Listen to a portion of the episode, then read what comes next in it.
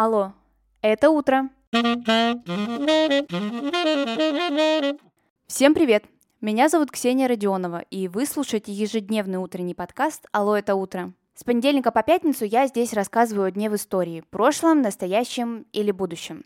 Смысл подкаста очень прост. Новый день, новая история. И сегодня эта история про Ива Сен-Лорана.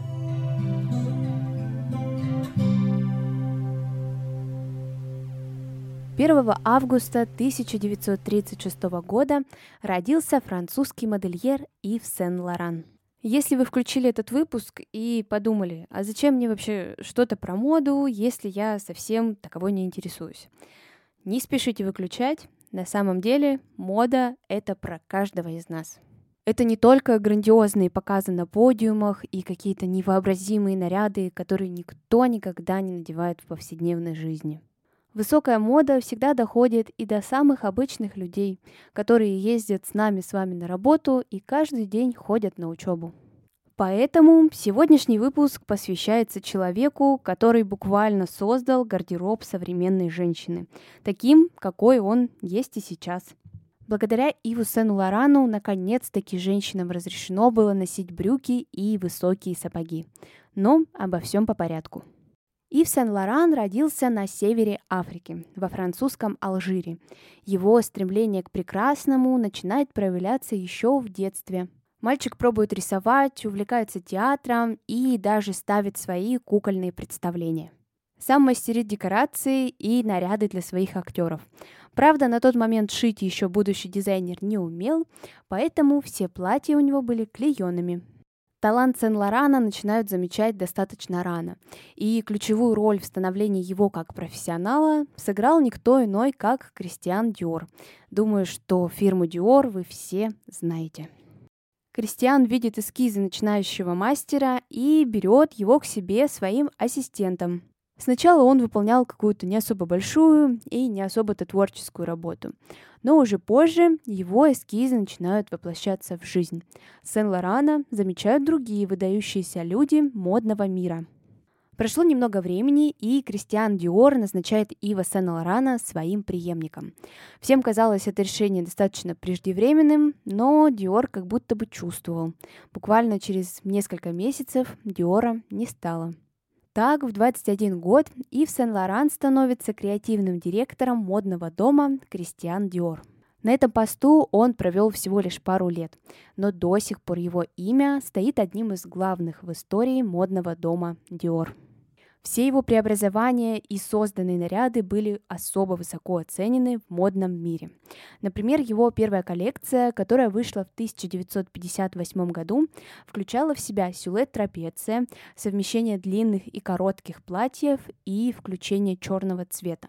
Все это было новым и интригующим. На Сен-Лорана смотрят как на дизайнера, который подает очень большие надежды. Именно Ив Сен-Лоран стал человеком, который познакомил СССР с французской модой. В 1959 году он вместе с 12 манекенщицами модного дома Dior прибывает в Москву. Представьте нашу столицу в середине прошлого века, и я думаю, что не стоит объяснять, что это событие наделало очень много шума. Остались фотографии с этого занимательного мероприятия. Их я обязательно оставлю в своем телеграм-канале «Алло, это утро». Если вы еще не подписаны, то настоятельно рекомендую вам это сделать. Ссылку вы сможете найти в описании к этому выпуску или просто в телеграме вбейте «Алло, это утро». Все обязательно найдется. Журнал «Огонек» писал об этом показе следующее. Зрительницы отмечают, Зачем платья из плотной шерсти так сильно открыты? Для нас это не особенно практично. А еще платья коротковаты. Полных и низкорослых это вряд ли украсит. Ручная вышивка по тюлю – это, конечно же, очень красиво, но кто же может себе такое позволить? Конечно же, такой модный визит имел политический характер. Правительство Франции поддерживало Ива Сен-Лорана в его начинаниях и доверяло ему, Поэтому было и решено отправить дизайнера для налаживания связи между Францией и торгово-промышленной палатой СССР. Ну и, конечно, одной из миссий было показать ненасильственным способом, что мир такой огромный, и железный занавес совсем никаких положительных сторон не имеет, а миром должна править красота. Думаю, что всем нам с вами понятно, что каждый человек должен заниматься своим делом и быть на своем месте. И в Сен-Лоран это отличный тому пример – в 1960 году, спустя год после поездки в Москву, дизайнера призывают в армию. Ему было всего лишь 24 года, и он обязан был служить. В этот момент его карьера как раз-таки стремительно развивалась. В армию он, конечно же, пошел, но остался он там ненадолго, всего лишь на 20 дней – его тонкая душевная организация не смогла ему позволить на долгое время остаться участником войны за независимость Алжира. А напоминаю, что родом он был именно оттуда. На войне у дизайнера случился нервный срыв, и его было решено отправить на лечение. Успокоительные препараты, электрошоковая терапия и все остальные нелицеприятные вещи – за это время он, конечно, потерял свое место креативного директора в модном доме Dior, и нужно было что-то делать, как-то дальше строить свою судьбу. Поговаривают даже, что этот призыв в армию был не просто в рядовом порядке, а какие-то недоброжелатели решили, что столь юному таланту не стоит стоять во главе модного дома.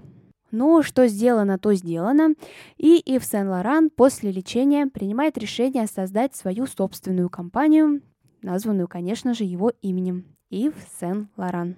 Самая первая его коллекция отметилась не только новым стилем.